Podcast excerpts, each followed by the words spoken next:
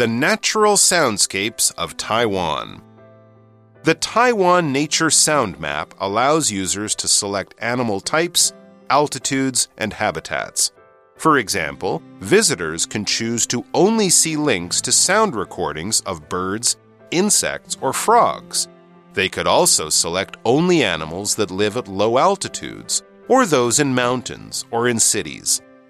Choose a location and listen to the short clip, and then guess which animals you hear.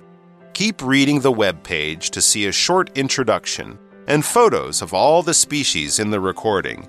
You might be correct, or to your surprise, there could be many more animals than you expect. For example, the Gongliao Water Terraced Fields recording features 11 bird species, 3 frog species, and 1 squirrel species. The website is an excellent educational resource and provides lesson plan guidelines for teachers.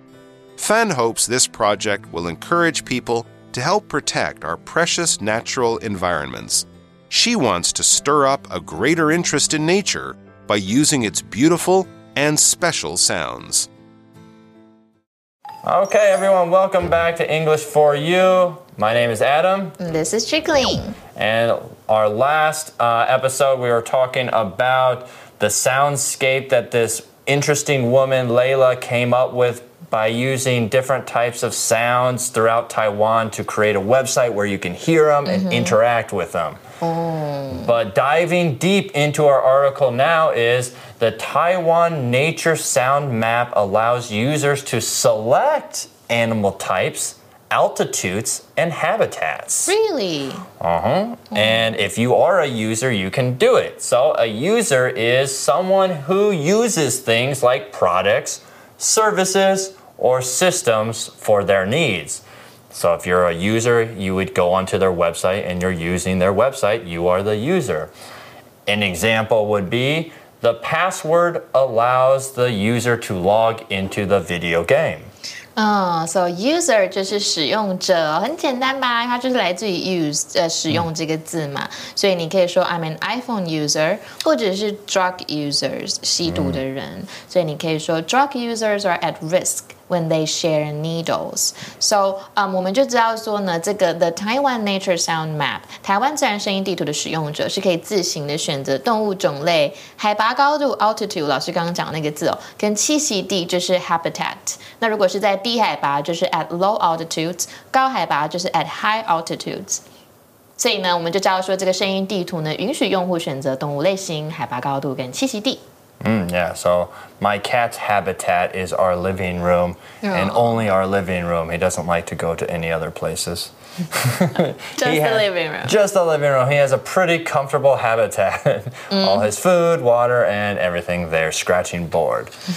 but for us, everyone, the article goes back to saying, for example, visitors can choose to only see links to sound recordings of birds, insects, or frogs. OK，so、这个就是可以选择动物种类的部分哦。 That's so cool. I love frogs. I really like frogs. What about you? Do you like frogs? I uh, it depends on what they look like. All frogs, do don't they you- look alike? Kind of the same, right? yeah, but well, I've I've seen some really terrible videos of frogs. So Oh, okay. yeah, but why why would you like frogs? I don't know. Growing up, I remember I couldn't have cats or dogs, so I only had frogs because we had a stream by our house, and so I could go catch frogs, and I would play with frogs. What do they eat? Uh, they eat bugs. They eat insects and bugs, and they do not eat gummy bears because I tried that, and they don't eat gummy That's bears. cute. But so you can use all that and be an interactive user with this website. Our article continues to say they could also select only animals that live at low altitudes or those in mountains or in cities. So maybe that's why they can only have like frogs and some birds and some squirrels or stuff like that. 嗯，所以不论是在低海拔、山中或者是都市里的动物呢，游客都可以做选择诶。 Okay. And now it says choose a location and listen to the short clip and then guess which animals you hear. So, everyone, in that last uh, sentence, we saw the word clip, and clip is not to clip your hair, that's to cut, but clip is a short piece of sound or video taken from a longer recording. So, I could say, Elsa shared a funny video clip of a cat chasing its own tail. Or a lot of times everyone when you're talking to your friends you you you have your phones right? And you would say hey check out this clip. This is such a funny clip. And that is a short piece or sound from a video 所以呢，clip 就是一个影片音档或者是一个剪辑的意思哦。不过也可以当别针或回纹针的意思，像是 paper clip。那当然，女生的发夹 hair clip 也可以。那我们说什么一件事情发展的很迅速，我们可以说 at a fast or good clip。比如说，traffic was moving at a good clip。所以呢，你选择地点之后，还可以听音档，然后你可以猜猜看，给你听到的是什么动物。I think I really like that. Yeah, it's very cool. I think it's uh, what what would we say? It's very that you can use it a lot, right? How would we say that? Uh, interactive. Ding dong. it's very interactive. This website sounds cool. It's interactive. So let's keep reading. It mm. says. Keep reading the web page to see a short introduction and photos of all the species in the recording. And in that, we see the word introduction. It's the beginning part of something that explains what it is about. So, during the course's first class, the teacher gave an introduction to the topic. A lot of times when you watch our videos, you will see an introduction where we are talking about mm -hmm. what we're going to talk about later. 嗯，所以 introduction 就是介绍，那么自我介绍就是 self introduction，which I hate the most. And also the verb form introduce，比如说 Please introduce yourself, Adam. My name is Adam. Introduce yourself. My name is Chickling. Nice to meet you. 或者是呢，你要介绍谁给谁认识呢？啊，比如说 Let me introduce you to my producer, Adam. Mm. Mm. All right. So, getting back to it, it says you might be correct, or to your surprise, there could be many more animals than you expect. Oh, 我们这边看到什么？To someone's surprise. Okay, 这个是今天的 language in focus, and right now let's take a very quick look. 我们今天的 language and focus 要讲的是 to once，然后加一个情绪性的形容呃的名词哦。那它就是代表呢令某人感到怎么样的。不过你们要特别注意，其中的名词语义上都是有情绪性的。那像是什么呢？有 disbelief，代表你不可置信或 surprise，我们刚刚讲的很惊讶或者是很愉快 delight or disappointment 失望，或甚至是 regret 后悔。那么这个句型呢，也可以改写成 to the，然后比如说 surprise of someone，比如说 to everyone's surprise, she decided to quit the job after having an argument with one of her coworkers，令大家都很惊讶，跟同事吵架后，她就辞职了。那么我们也可以把它改成 to everyone's surprise，to the surprise of everyone，因为本来是 to everyone's surprise。 那么这个句型也可以用 much to someone 什么东西，或 to one's great 什么东西来加强这个语气，它就会有更多非常的意思。比如说，much to her relief, relief she was able to find a new job right away，或者是改成。To her great relief, she was able to find a new job right away。两个都是 OK 的，代表一种强调，让她更松一口气的感觉，她马上就可以找到一份新的工作了。Okay, our article continues by saying, for example, the Gongliao water terraced fields or terraced fields recording features 11 bird species, 3 frog species, and 1 squirrel species. There we see the word squirrel. Oh, I love squirrel. They are small, cute mammals with a bushy tail, known for climbing trees and storing nuts. All right, you can see videos online where they have their cheeks full of so nuts. Cute. But an example we could say is the playful squirrel leaped from branch to branch in the trees. 所以 squirrel 就是松鼠。那我们再提醒一次，这边的 species 是单复数同形哦，指物种的意思。The website now, it says the website is an excellent educational resource and provides lesson plan guidelines for teachers. Oh. Ooh, so there we see it's very educational, right? You go to this website, you can learn all this kind of cool stuff. And educational, everyone, is something that helps you learn and understand new things. An example sentence we could say is The school trip to the science center was both fun and educational. And everyone out there, secret, shh, when you're maybe playing a video game, you can say to your mom or dad, like, Mom, Dad, it's okay. I can play this video game. It's very educational. It's got history in It's it. got history in it. Yeah. Yeah, so educational 就是教育的，有教育的意志、意义或性质。那么呃，教育资源 educational resource 也可以。 名词呢就是 education，比如说 they've spent a lot on the children's education，或者是 educate 它的动词。那我们另外其实说 well educated 也是一个很棒的片语，比如说 Kate comes from a well-educated family。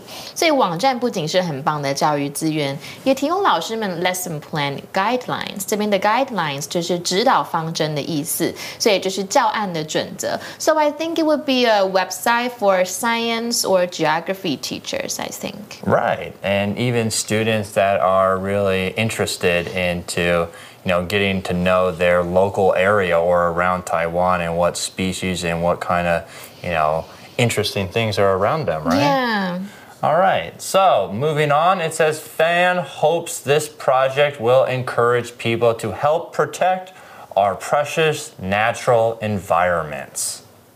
So, everyone, in that last sentence, we saw the word precious, our precious natural environments. And it means something very special and important to you or to everyone that you want to keep safe. So, an example would be the woman wore her grandmother's precious necklace on her wedding day. So, that necklace is precious, it's very important. Um, for me, I would say my ring, my wedding ring, is very precious to me. If I take it off, my wife will beat me, uh, uh, because it's precious to our relationship. Another thing that could be precious to you guys, what do you guys think? Your video games could be precious. Um, you know, your pencil cases could be precious if you really, really like it and want to keep it safe. 所以 precious 就是很珍贵的意思，珍贵的礼物就是 precious gift。Precious moment，很好的一个时刻，或 pre precious memory，你的记忆。所以你可以说，The museum is full of rare and precious treasures，很多很珍贵的宝藏啊，在这个博物馆里面。 Okay, so now, Chicklin, I've told everybody about what's precious to me. What is precious to you? What is one thing that you are is very precious to you? Uh, my family, the relationship with Ah. my family, my, my dad and mom, because they really do spoil me. And sometimes Ah. I feel like, wow, it's really precious because a lot of parents don't really do what they do for me. Ah, yeah, because they they kind of spoil me, but in a good way. So I just want to do a lot of things to pay them back. Yeah, but it's hard, you know, because they just do so much, and you know it's never possible to Okay. to give them anything in return. It's never Alright. enough. Well, yeah, it's. I, don't- I don't, yeah, and I don't think, I mean, that special relationship is so precious, right? But I don't think that most parents don't expect that much back, right, from their children, maybe just to be successful. But Yeah. um, I think that's precious in itself, we could say. Yeah. All right, well, diving back into our article, everyone, it says she wants to stir up a greater interest in nature by using its beautiful and special sounds. Oh. Okay, so she wants to, you know, create something, stir up, we heard. And stir up is to cause a reaction to something that involves emotions or actions. And basically, everyone, it's to make someone feel something excitement, frustration, joy, joy, even hate. I mean, you, even out there now with fake media and, like you said, clickbait, you know, sometimes that can stir up negative feelings too. So stir up something 就是去激起、激发。为什么这“激”这字很好记？Because think about when you're stirring something. You're making, you're like if you're baking and you're stirring the batter，那个就是在 yeah. 搅拌，所以你把我们的情绪搅拌起来了的感觉哦。所以呢，嗯，这个呃女孩子呢，她希望可以借由优美又特别的声音，激起人们对大自然的兴趣。Are you a nature person? I think you are, right? Yeah, I like to go. I, li- I, I used to like it a lot. I used to go camping, hiking um, when I was living in the US. I like hiking in Taiwan. I like mountain climbing, I guess, a little bit. I like stand up paddling. I do. Yeah, I do that. Um, but sometimes it's just so hot. and I just want the AC, and then I'll get lazy. When you're in Taiwan. yeah. yes. And uh, yeah, it's just, and so I won't do it. I won't do it. What about you? I mean, are you a, a nature a nature woman? You go out there all the time? I am. I really do like the nature, but one thing I don't like about it is the bugs. The bugs, yes. Oh, okay. it's yes. everywhere. They're everywhere. all right, yeah. And I usually scream. I don't want to scare others. All right. So, but I really do love the nature. Okay, cool. Well, for our For You chat question, mm-hmm. everyone, it says listen to the sound recording on the map closest to where you live.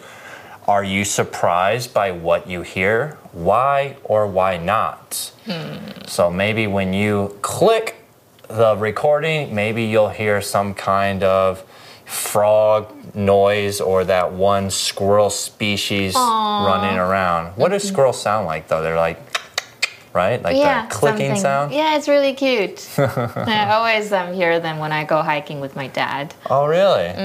But it's in the south, um, where I live in, in Kaohsiung. Oh, they in don't live here with me. So, oh, I okay. wonder what, what it sounds like in the south. I bet. I bet there's a lot of cool different sounds where you can actually check out. So, everyone, for you guys, what do you like to listen to on the map, or which one's closest to you to where you live? And are you really surprised, or are you not surprised? Maybe you hear it every day, right? You're like, oh, this is so uliao, it's so boring. I don't need to listen to this.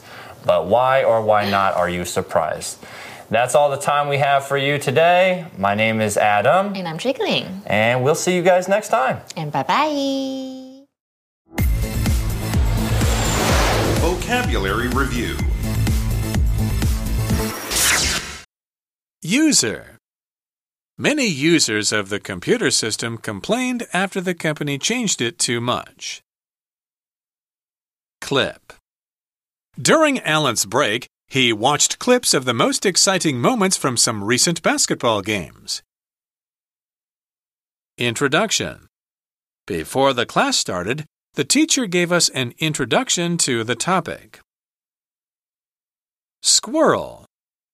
Ryan went to the park and saw many squirrels climbing trees and eating nuts. Educational. Educational.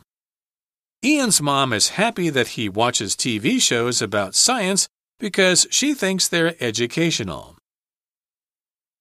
Precious. This diamond ring is the most precious thing I own. It belonged to my grandmother. 智慧小补帖。 Altitude. Habitat. Guideline.